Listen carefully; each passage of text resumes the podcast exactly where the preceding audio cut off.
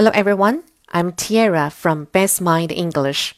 大家好，我是来自贝麦英语的 Tiara 老师。今天呢，我们讲的故事叫《Starry Night》，星光灿烂的夜晚。My uncle Sam is an astronomer. He gets to look at the planets and the stars. Uncle Sam gave me a big telescope for my birthday.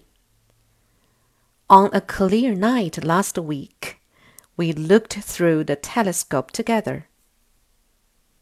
I saw a very bright spot in the sky. My uncle told me it was the planet Venus.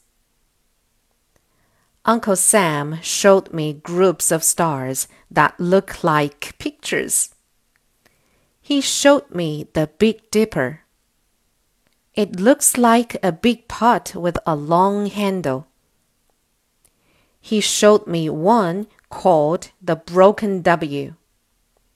It looks like a W, but it is a little bit lopsided. I love looking at the starry night sky. Maybe I will be an astronomer too. Word list. Astronomer. A S T R O N O M E R. Astronomer. Astronomer means a person who studies stars, planets, and space.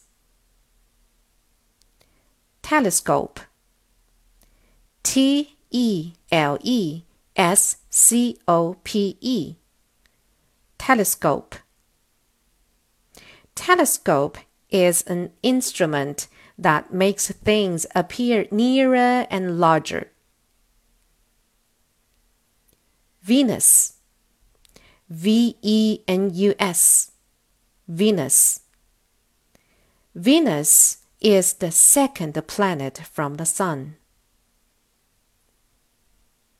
lopsided L O P S I D E D lopsided lopsided means not straight 好了，今天的故事就到这里了，晚安喽，Good night。